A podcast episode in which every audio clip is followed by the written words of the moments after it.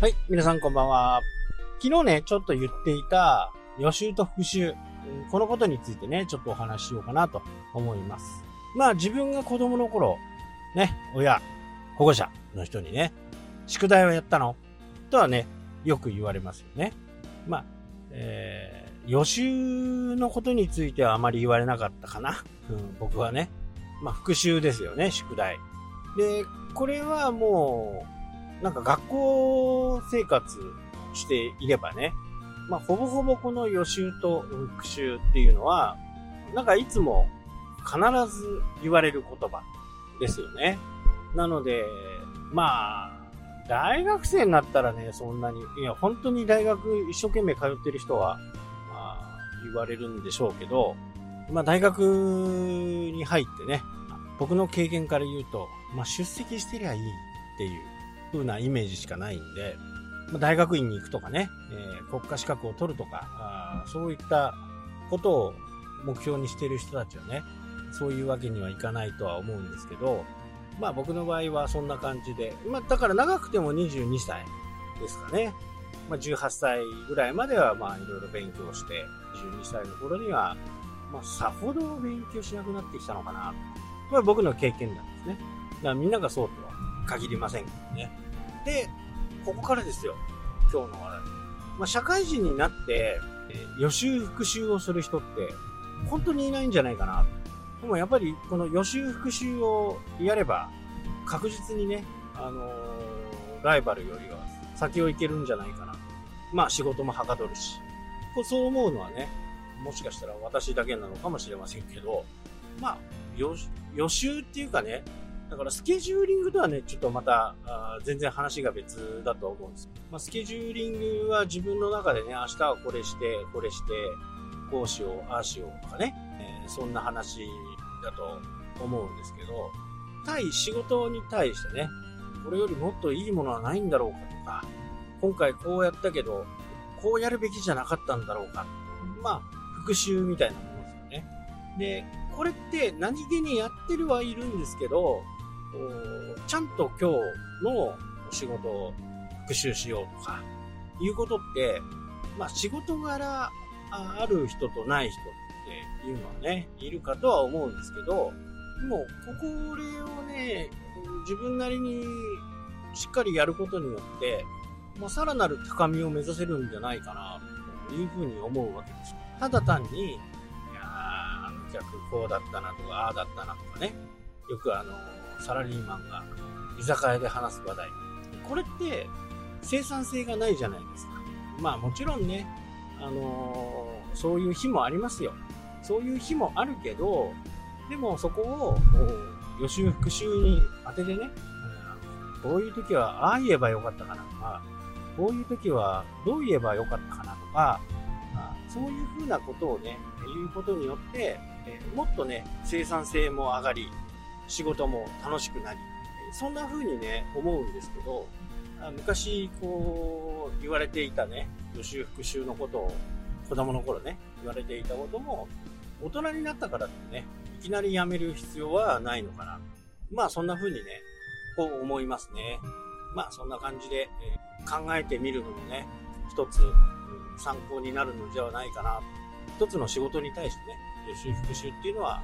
かなり必要かなと。で、それをね、正当化する意味で言ってるわけじゃなくって、僕なんか兆候に行ったら、何月何日、潮回りはこうで、水温はこうだと。まあ、これはあの、ネット上に出てるやつをね、拾ってくるだけなんですけど、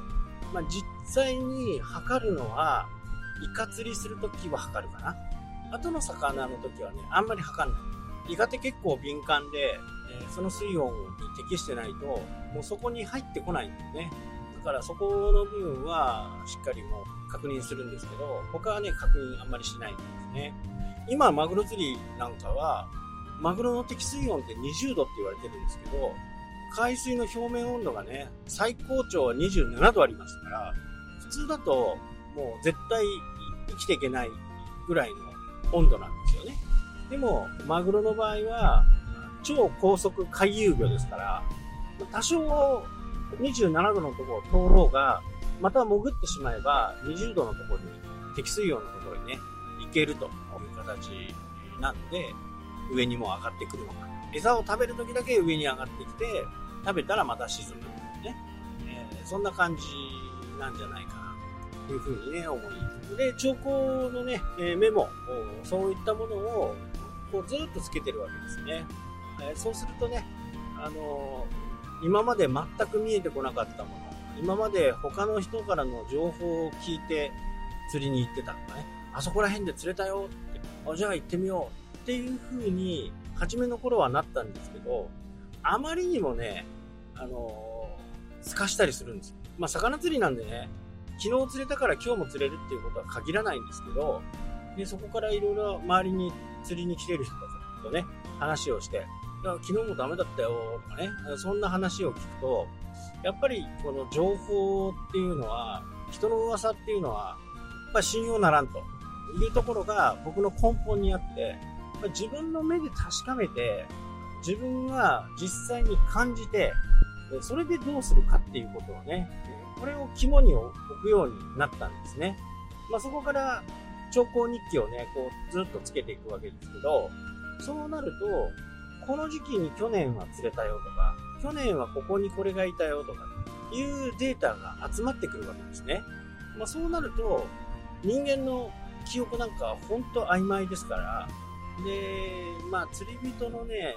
特徴っていうかね、ちょっと大げさに言っちゃうんですよね。大体盛るんですよ。その盛る情報はね、正直こっちはいらないわけですよね。盛った情報に踊らされてね、本当のことが見えなくなる。これって一番ダメなところ。まあ、釣り新聞っていうのがあって、で、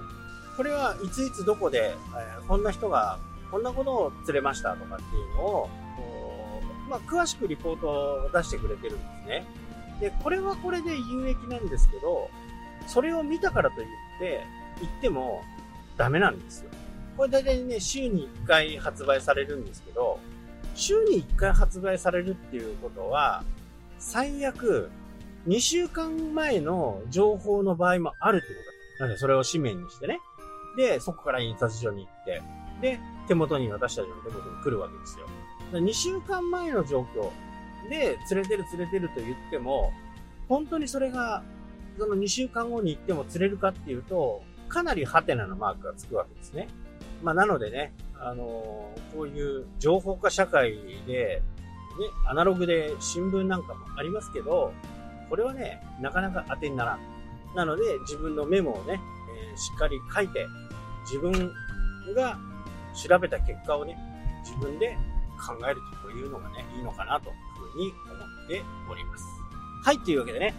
今日はこの辺で終わりとなります。それではまた、したっけ？